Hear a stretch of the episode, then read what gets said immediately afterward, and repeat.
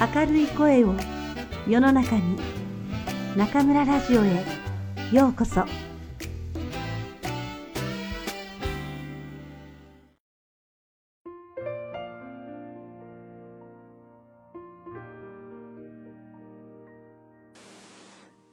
ディズニーありがとうの神様が教えてくれたこと。鎌田博絆の糸電話。2011年3月11日午後2時46分それはきらびやかなパレードが始まる直前だった。僕たちが踏みしめているコンクリートの地面はまるで生きているかのように波を打ち始め、ショーの音楽を奏でるスピーカーは倒れそうなほど大きく傾いた。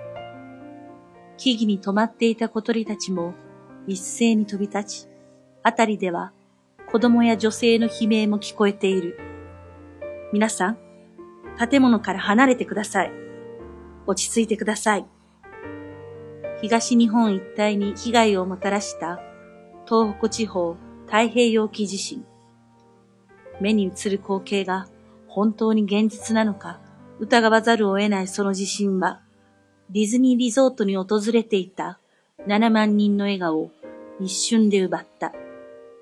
全キャストの多くがアルバイトで成り立っているディズニーリゾートは、この状況をどのようにして切り抜けるのだろうか。もはや夢の国とは思えないこの空間で、キャストは夢やハピネスを提供し続けることができるのだろうか。1時間前、15年間勤めたディズニーランドを卒業した僕は、ディズニーで学んだ成功の原則を広めるべく、日々、講演に励んでいる。今では一人のゲストとしてディズニーリゾートを訪れ、そして今日もディズニーシーへ来ているのだ。まるで第二の故郷に帰ってきたかのような気持ちでパークを歩いていると、若いキャストが笑顔で挨拶を交わしてくれ、思わず、ただいま、と言いたい気持ちになる。すると、一人の若いカストーディアル、清掃員が僕に話しかけてきた。あの、失礼ですが、金田さんですよね。ええ、そうですが。僕、木村良介と言います。実家が宮城で旅館を営んでいる木村です。え君、あの良ちゃん？良介とは、故郷が同じ宮城で、彼のご両親と僕は昔からの知り合いなのである。5年ほど前、良介がディズニーシーで働き始めたということは聞いていたものの、実際にパークで会うのは初めてだった。確か今年で25歳になると聞いている。りょうちゃん、お父さんお母さんはお元気ですか？はい、おかげさまで。実は今日、義理の兄がここへ来るんです。ああ、旅館を継がれたというお姉さんの旦那さんですね。ご旅行か何か？いえ、多分僕を連れ戻しに来るんだと思います。え旅館の経営がうまくいっていないらしく、僕も手伝わなくてはならない状況と言いますか。そうでしたか。でも、りょうちゃんはディズニーリゾートで働くのが夢だったよね。5年も勤めたのにもったいないですね。えー、まあ。でも僕なんかより優れたキャストはたくさんいますし、田舎でのんびりと暮らした方が僕に合っているのかもしれません。どことなく本心ではないと思われる良介の発言が僕は気になった。しかし、勤務中ということもあり、また後でと声を掛け合い、僕らはその場を後にした。それにしても、ご実家の旅館がそこまで大変なことになっていたとは。半年ほど前、良介の両親が営む旅館で、食中毒が発生したという話は、風の噂で聞いていた。しかし、大正時代から続く老舗旅館のため、どんな苦境もきっと乗り越えられるだろうと考えていた。とはいえ、一度失った信頼を取り戻すのは簡単なことではないのだろう。経営者は従業員の家族の生活も抱えていると言っても過言ではない。僕も自分の会社を設立してみて、そのことは実感した。そして気持ちを入れ替え、ぼちぼち始まるパレードの席を取ろうと、あたりを見回ることにした。良介と別れて1時間ほど経ち、パレードが始まるアナウンスが流れた。想像以上に良いスペースも確保でき、きらびやかな行列を待つばかり、と思っていた矢先、めまいでもしたかと疑うほど地面が揺れ始めた。揺れはみるみる大きくなり、あたりに立っていたゲストたちはみんな一斉にしゃがみ出した。子供や女性たちは悲鳴を上げ、止まらない揺れに身を任せるしかない状況となった。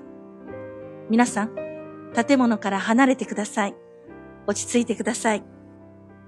キャストたちはゲストの不安を取り除くべく、笑顔を絶やさずに指示を出し続けている。ただ、パレード前だったということもあり、比較的ゲストは外にいたため、避難の指示は出しやすいように思われる。ゲストとしてディズニーシーへ訪れていた日に、このような事態が起きるとは。そして、揺れを感じ始めてから40秒ほど経った時、建物から離れるよう安全を促す場内アナウンスが流れた。すぐさま、携帯電話のラジオ機能で詳しい情報を聞くと、震源地は太平洋三陸沖で、震源域は岩手県沖から茨城県沖とのこと。後に僕たちは、その地震が日本観測史上最大であることを知った。僕は真っ先に家族を思い出すとともに、宮城にいる親族の無事を願った。そういえば、今日は良介の義理の兄が宮城から来ると言っていたが、無事に会えたのだろうか。このような事態となってしまった以上、もし会えていないとしても、良介は目の前の任務を果たすことで精一杯だろう。良介に限らず、キャストたちはゲストの安全を守るため、全力でできることを務めなければならない。そのために、ディズニーリゾートでは、年間延べ180回もの避難訓練が行われている。震度6強で10万人のゲストがいた場合を想定し、キャストたちは訓練を重ねているのだ。もはや日本中の誰もが予測していなかったこの大地震がディズニーリゾートの中では想定内であることを願い、僕はゲストとしてキャストたちの指示に従うことにした。地震一週間前。2011年3月4日、妻の実家が営む旅館に勤め、早5年の年月が流れた。当時、二十歳だった妻の弟は、東京へ上京するという夢を叶えるため、5年前にこの地を離れた。この家の長男だった彼は、幼い頃から旅館の跡継ぎとして育てられたものの、敷かれたレールに重荷を感じたのか、先代の猛反対を振り切って東京へ行くことを決めた。そのことにより、妻と結婚していた僕は、必然的にこの旅館の若旦那として後を継ぐこととなったのだ。調理の専門学校を卒業してから様々な飲食店でシェフをしていた僕は、妻の旅館を継ぐとともに料理長も任されることとなった。僕は生まれ育ったこの街が好きだったし、何より、いずれ妻と一緒に何らかの店を持てたらいいな、と考えていたため、その夢が旅館を継ぐことによって叶ったと思い、大きなやりがいを感じていた。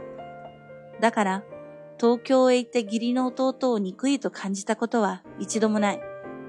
むしろ、夢を叶えることに心から賛成し、僕自身も彼の背中を押した。ただ、40歳を迎えた今年、旅館は創業して以来初めての事態を迎えてしまった。それは今から半年前、毎年利用してくれている団体の中に食中毒のお客様を出してしまったことだ。もちろん、衛生管理は徹底していた。他のレストランに勤めていた頃も食中毒など起こしたことは一度もなかった。しかし、そんな言い訳に聞く耳を傾けてもらえることもなく、小さな田舎町では瞬く間に悪い噂が広がった。そしてとうとう経営は再生不能に近い状態まで来てしまったのだ。連日借金の取り立てに追われ、仕事をしている時も、ご飯を食べている時も、生きている心地がしなかった。次第に僕は心のバランスを崩し、眠れない夜が続いたり、何をしていても頭がぼーっとしてしまったり、息をしてることすら辛いと感じることもあった。そんな矢先、僕は妻の両親に呼び出された。仕事中呼び出して悪いね。いいえ、今日は団体さんのご予約もありませんし、大丈夫です。いや、その事態がまさに大丈夫と言えるかどうか。まあ、確かに。実は健太郎くんにお願いがあってね。僕にお願いですか？ああ、東京にいる牧の弟を呼び戻してきてほしいんだ。えー、っと、良介くんを？そう。今この旅館は従業員に払う給料すら難しい状態だ。だから身内に手伝ってもらい、どうにかこの厳しい状況を切り抜けなければならない。誰も辞めさせたくないという健太郎くんの気持ちはよくわかっているつもりだが、しかし、給料を払えないまま従業員に続けてもらうわけにもねえ。僕はひとまず、わかりました、と言った。とはいえ、良介が戻ってきたとしても、この旅館を継続することはもう無理だろう。心の中で思っていた。仮に立て直すことができるとしたら、それは多額の寄付でもしてもらわない限り難しいと言える。その時、僕の頭の中に一つの案がひらめいた。いや、ひらめいてしまった。そうだ。僕が死ねば、その保険金で立て直すことができるかもしれない。マキと結婚した時に加入した生命保険は、すでに10年近く継続している。今もし僕が自ら命を絶ったとしても、いくらか支払われることは間違いない。そのお金で旅館が再び信頼されるための対策を立てればいい。僕自身が命を懸ければ立て直すことができるのだ。そうすれば、せっかく東京で夢を叶えた良介を無理やり引き戻さなくても済む。僕の亡き後までみんなが幸せに暮らすことができる。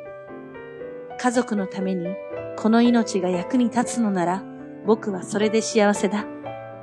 来年小学生となる娘の前に新しいランドセルを買ってあげることもできるし、たとえその時僕がいなくともマキがしっかりと育ててくれると信じている。僕は、良介を連れ戻すという名目で、東京へ行くことを決めた。東京へ行く前日、僕は遺書を書いた。心の中のすべての愛を吐き出すかのごとく、家族への思いを書き綴った。すると、僕がいる支配人室のドアを誰かがノックした。すぐさま書きかけの衣装を机の中にしまい、はい、と返事をすると、パパという声が聞こえた。その声は、来月幼稚園を卒園する娘の舞だった。舞は背伸びしながら支配人室のドアを開け、中に入ってきた。舞、どうした？あのね、パパ、お願いがあるの。お願い？うん、パパ。りょうすけおじちゃんのいるディズニーシーへ行くんだよね。ああ、そうだよ。じゃあ、ダッフィーを買ってきて。ダッフィー？そう。ふわふわの可愛いクマさんなの。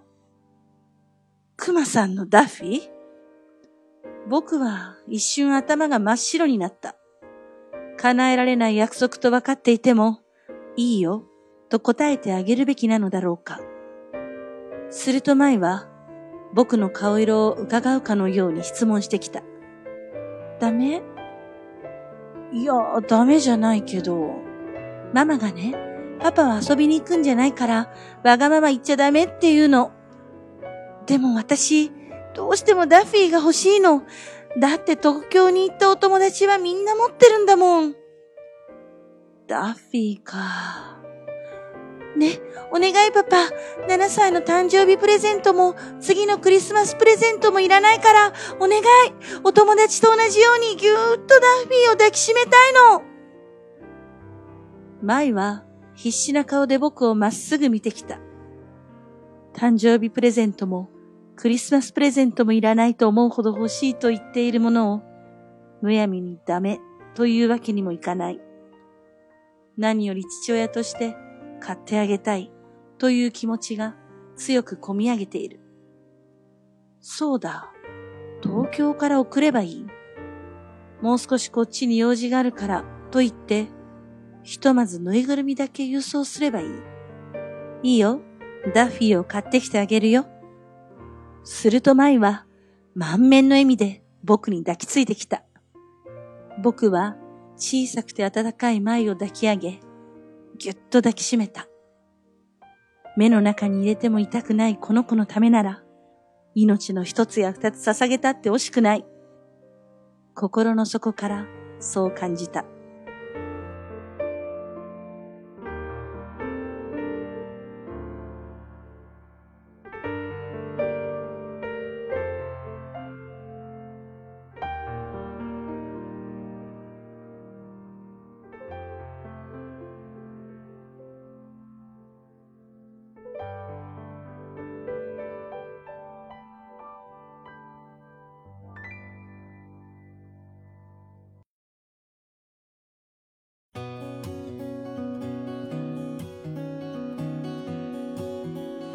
皆さんこんばんは。今夜も中村ラジオへようこそ。私は当ラジオ局のディスクジョッキー中村です。皆さん、今日はこの中村ラジオにとって嬉しい節目の日となりました。リスナーの皆さんのおかげをもちまして、本日50回目の放送をお送りすることができました。昨年の8月8日に制作担当のくんくんと始めた番組ですが、日々の忙しさに追われ、なかなかこちらに時間を割けず、回を重ねるたびに、その大変さが身に染みています。それでも頑張って続けられるのは、ウェイボーやウェイシンゴンジョンハオに届くリスナーの皆さんの温かい応援メッセージのおかげです。本当にありがとうございます。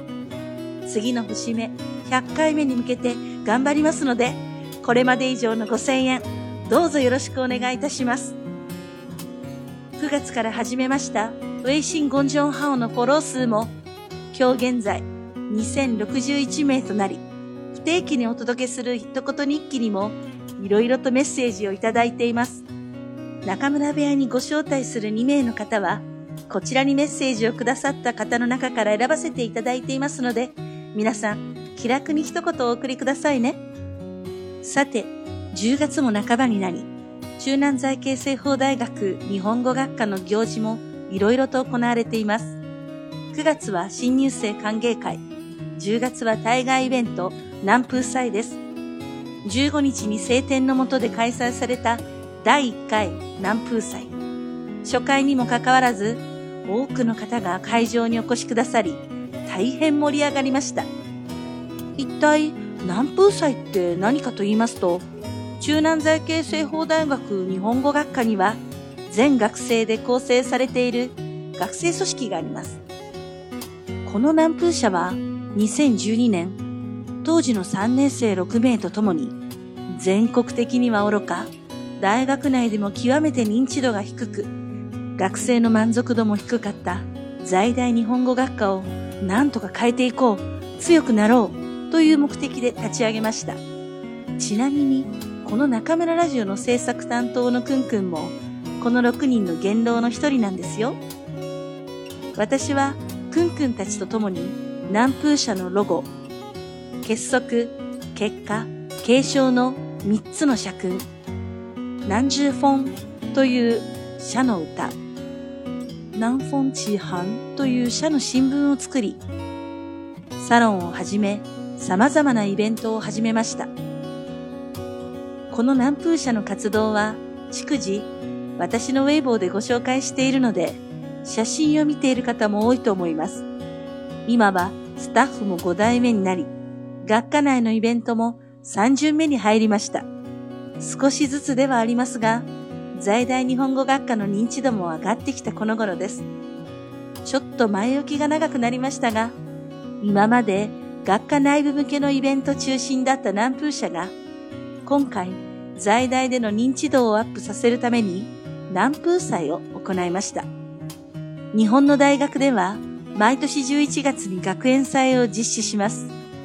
この学園祭ではサークルの紹介や食べ物を売る模擬店、コンサートなどがよく行われます。南風祭もこの学園祭を真似て日本語学科の説明、日本語の紹介、対象ごとの実演コーナーを作りました。そして目玉は同僚外教森田先生プロデュースの和菓子白玉ぜんざいの無料配布コーナーです。ぜんざいは小豆を使ったタレの口にでも合う日本のポピュラーな食べ物です。ぜんざいを中国語で発音すると、シャンザイととてもおめでたい名前のお菓子なんですよ。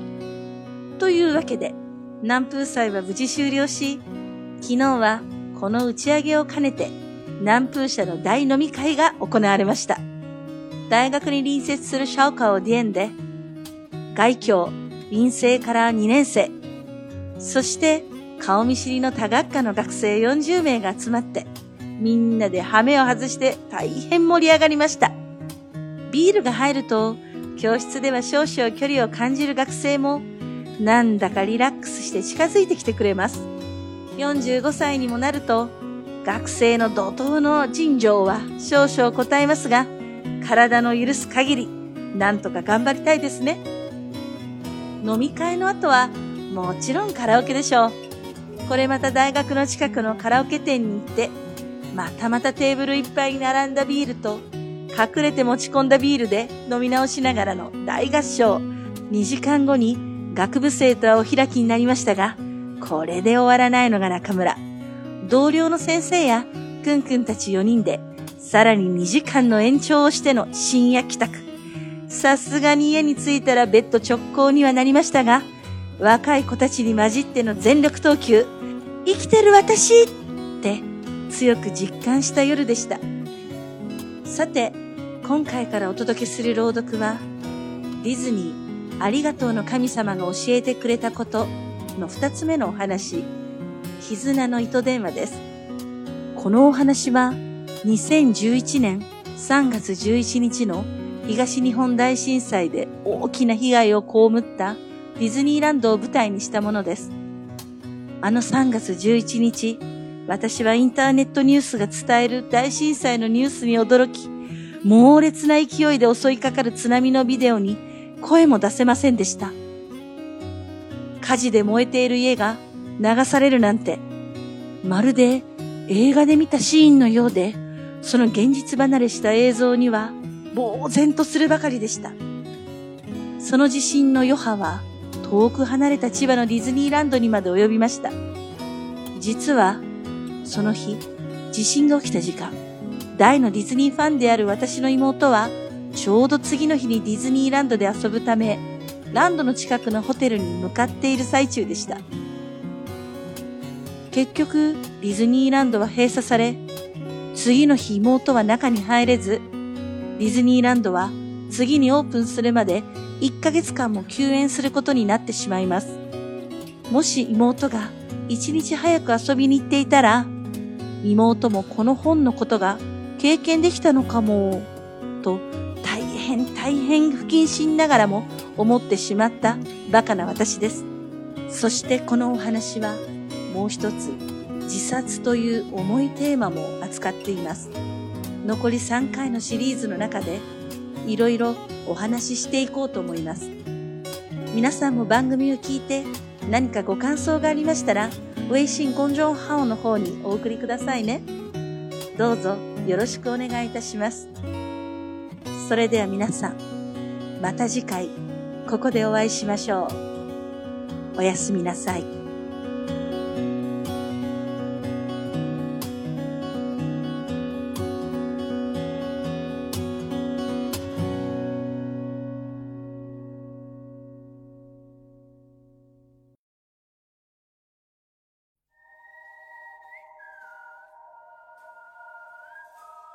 くんちゃんのおまけコーナー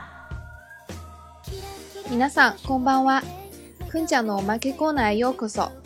大家好，我是中村电台的制作担当困困，欢迎来到我们 K Corner。本期节目迎来了值得纪念的第五十回，啪叽啪叽啪叽啪叽啪叽！感谢各位亲爱的听众朋友们一直以来的支持。今后困困也会与中村老师一起努力，以一百回为目标，全心全意的为大家做好每一期节目，期待着大家的继续支持。 自从中村老师开始在微信公众平台上发布语音小日记后，我们每天都会收到好多听众朋友们的留言，老师每天都会抽一两个小时来认真回复每一条留言。希望走过路过的听众朋友们不要错过了这个跟老师交流的好机会，踊跃留言哦。十月十一日，我们从这些留言的听众朋友们中选择了两位，来中村部屋通过视频与老师进行一对一交流。其中一位是来自青岛的雾嗓。另一位是来自襄阳的卡萨，这两位朋友都与老师分享了目前在日企工作的点滴，其中有顺利，也有不顺利。无论是正在学习的朋友，还是已经在工作的朋友，大家都有很多的不容易。中村老师和困困在这里为所有正在努力的朋友们加油，希望你们能在中村电台被治愈。接下来还是来跟大家聊聊本期节目的内容。上期节目讲完了《迪士尼阿里亚托诺卡米萨玛嘎我西德库雷达库多》这本书中的米基伊多诺米奇七色的米奇这个故事。本期节目朗读的是这本书中的另一个故事《Kizuna no Itoden wa》羁绊的电话。二零一一年三月十一日，日本发生了九级大地震，这是自有记录以来震级全世界第三高的地震。也是日本观测史上最大的地震。带给人魔法与新奇的欢乐天堂迪士尼，在这样的天灾降临之时，还能继续为人们提供梦幻般的魔法吗？迪士尼的工作人员们又采取了怎样的行动呢？在今后的节目中，我们会分四部分向大家慢慢呈现这个故事。多走塔诺西米尼，在本期节目的碎碎念部分。老师又安利了他心爱的中南财经政法大学日语系的南风社。南风社是由我们日语系全体学生构成的学生社团，是在2012年由中村老师和六名大三的同学，其中刚好包括我，共同发起的。我们与老师一起设计了社徽 logo，确定了 kesoku keka kesho 结束结果继承这样的社训。创作了社歌《南之风》，创办了社刊《南风启航》。除此之外，还开展了日语沙龙、新生欢迎会、日语朗读大赛、日语演讲大赛、日语作文大赛、CM 大赛、日语短剧大赛、忘年会等一系列的活动。关注了中村老师微博的朋友们，应该隔三差五的就会被老师满满的安利刷屏。南风社一直以来的活动宗旨。就是提升日语系的存在感和学生的满意度。围绕着这一宗旨，前不久我们举办了第一届南风季。南风季模拟了日本的学园季，向其他专业的同学们介绍了日语系南风社，介绍了日语，展示了日本传统的大正琴和浴衣，还配发了日式甜点白玉善哉。在全体 staff 的团结协作下，活动进行得非常成功。吸引了很多路过的同学。活动结束之后，大家一起去喝酒吃烧烤，然后又一起去唱歌。这样的狂欢大 party 已经成为了南风社的保留节目，相信今后也一定会成为非常宝贵的回忆，印在所有南风子们的心中。时候不早了，今天的节目就到这里吧。それでは皆さん、また次回 ここでお会いしましょう。おやすみなさい。